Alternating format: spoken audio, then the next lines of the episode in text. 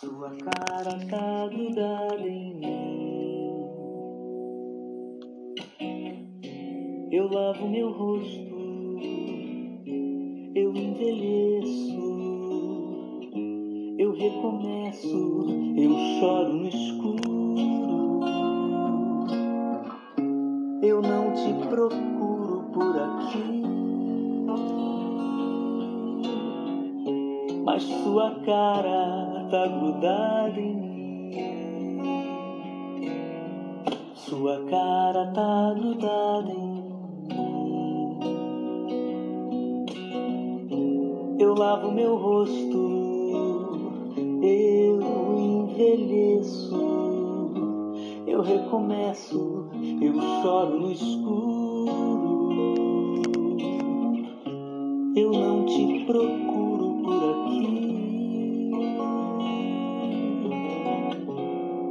sua cara tá grudada em mim.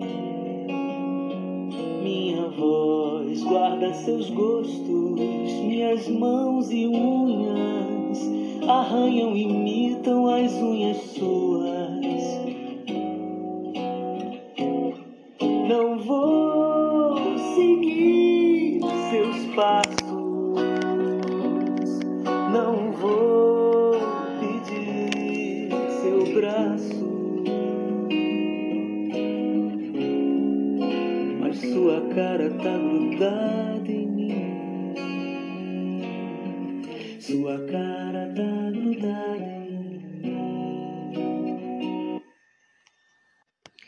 Sua cara está grudada em mim.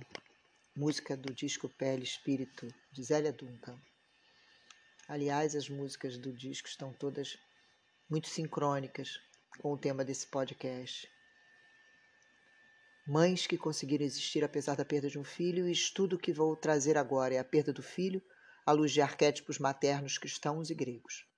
A realidade, diz a estudiosa, justifica o interesse pelo estudo do tema com o resgate dos arquétipos gregos de Maria, Eva e Lilith, buscando situações de conflito e semelhanças que podem provocar universalização do ideário feminino e materno, no sentido de que o sofrimento das mães enlutadas pode sim ser classificado em diferentes nuances de intensidade e exteriorização. Com a análise dos arquétipos, foi possível, então, nesse estudo, visualizar com mais clareza a personificação íntima e pragmática de cada mulher, seu relacionamento com o outro e, consequentemente, sua perspectiva de atitude diante do fato concreto em relação à perda do seu filho. Mas será que fundamentar, que é o que a minha alma adora, pode suavizar o que essas mulheres sentem? Eu acho que eu buscaria a fundamentação. Esse artigo traz uma definição para a maternidade mental que eu achei por demais interessante. É uma mulher que guarda outro ser, debruça sobre ele todos os cuidados e desvelos, a ponto de elegê-lo como prioridade em detrimento de si própria, em uma entrega incondicional e desprovida de qualquer certeza de retribuição, afeto ou reconhecimento. A grande mãe, enquanto mãe e terra-mulher, é o trono em si, e caracteristicamente o útero, a maternalidade do feminino. Não é somente sua genitália, mas toda a extensa superfície das coxas da mulher sentada, o colo onde a criança que ali teve origem senta-se, como num trono. Ser levado ao colo como ser levado ao seio são expressões simbólicas da aceitação da criança e do homem pelo grande feminino. Desse modo, a autora percebe que vale resgatar a construção arquetípica da imagem da mãe moderna, observada nas primeiras mulheres da história, Maria, Eva e Lilith. O arquétipo de Maria. Maria é a mãe de Salvador, converte seu sofrimento em salvação para toda a humanidade. A concepção de Maria, sendo ela virgem, se dá por meio do Espírito Santo, e mesmo depois de parir, casa-se com José e continua virgem. Ao analisar essa questão, percebe-se que as atribuições de Maria se estenderam no imaginário cristão, refletindo a imagem de uma mulher sem defeito, sexualmente casta, perpassando pelo arquétipo da mulher que, após tornar-se mãe, torna-se também assexuada. Injustiça.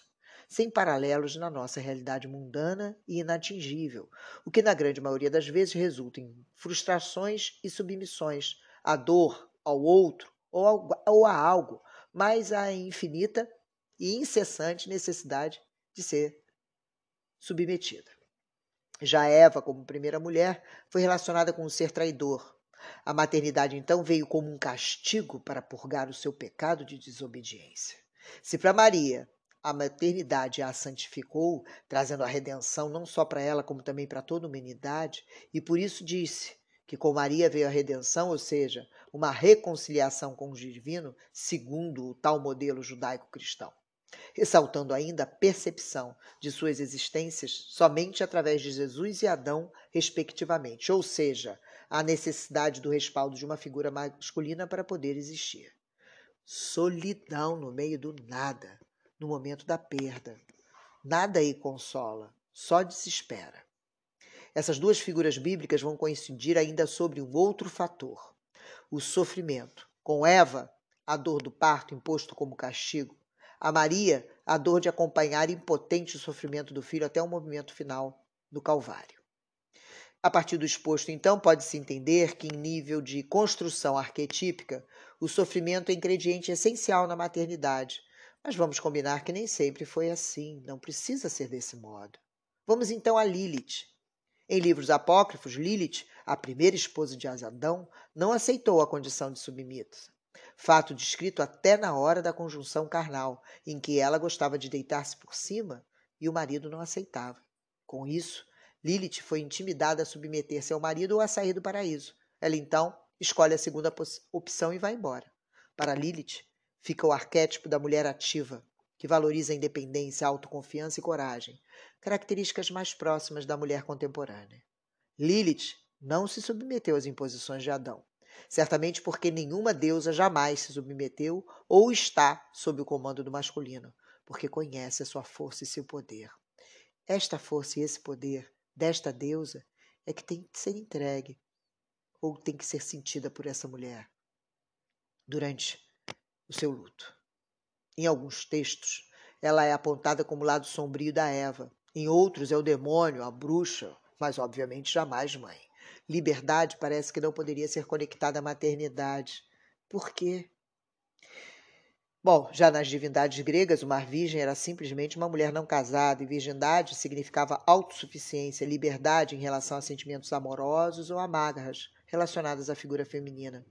Deusas virgens, Ártemis, Atenas e Esha, eram deusas consideradas felizes. Podemos ter mulheres mães com esses arquétipos predominando em suas personalidades. Jean Schnodabolen traz esses retratos de forma divina no seu livro A Deus e a Mulher. Vale também a leitura. E vamos fazer a indicação no final do post. Nesse podcast, vou me estender um pouco apenas sobre a mulher Estia, por sentir em minha mãe esse perfil. Sente-se bem em seu lar, que por ela foi transformado num lugar de aconchego e paz, propício a encontros, alimentação farta e saudável, relegando a si mesma o lugar do segundo plano. Isto não a deixa inferiorizada, pelo contrário, é da sua escolha. Ela é essencial, funcionando como sistema central no lar, mas pode tanto ser reconhecida como não, perpetrando um estar anônimo. Por vezes a vejo também como Deméter. Uma mulher com um forte arquétipo de Deméter deseja ardentemente ser mãe. Uma vez que se torna mãe, acha-se um papel realizador. Quando Deméter é o arquétipo mais forte na psique de uma mulher, ser mãe é o mais importante e funcional de sua vida. As denominadas vulneráveis são as outras três, as deusas Hera, Deméter e Perséfone, que foram estrupadas, raptadas ou humilhadas, mas em contrapartida bastante veneradas e, de certa maneira, felizes. Representam a personificação do padrão de ambições tipicamente femininas: esposa, mãe e filha. As mulheres intrinsecamente próximas dessas deusas são focadas naquilo que de forma consciente se propuseram a fazer, como, por exemplo, dedicar-se ao lar, ter filhos ou ainda preservar um estado de independência com relação à figura paterna, do marido, irmão ou mesmo uma amiga de personalidade mais forte. Com isso, tendem a cumprir o papel de vítima. Percebam e se apropriem dos arquétipos que mais falam com a sua essência. E se você, mãe, perdeu seu filho, Busque aquela deusa que melhor pode lhe fazer companhia. Eu lavo meu rosto, eu envelheço, eu recomeço, eu choro no escuro. Eu não te procuro por aqui, sua cara tá grudada em mim. Minha voz guarda seus gostos, minhas mãos e unhas arranham, imitam as unhas suas.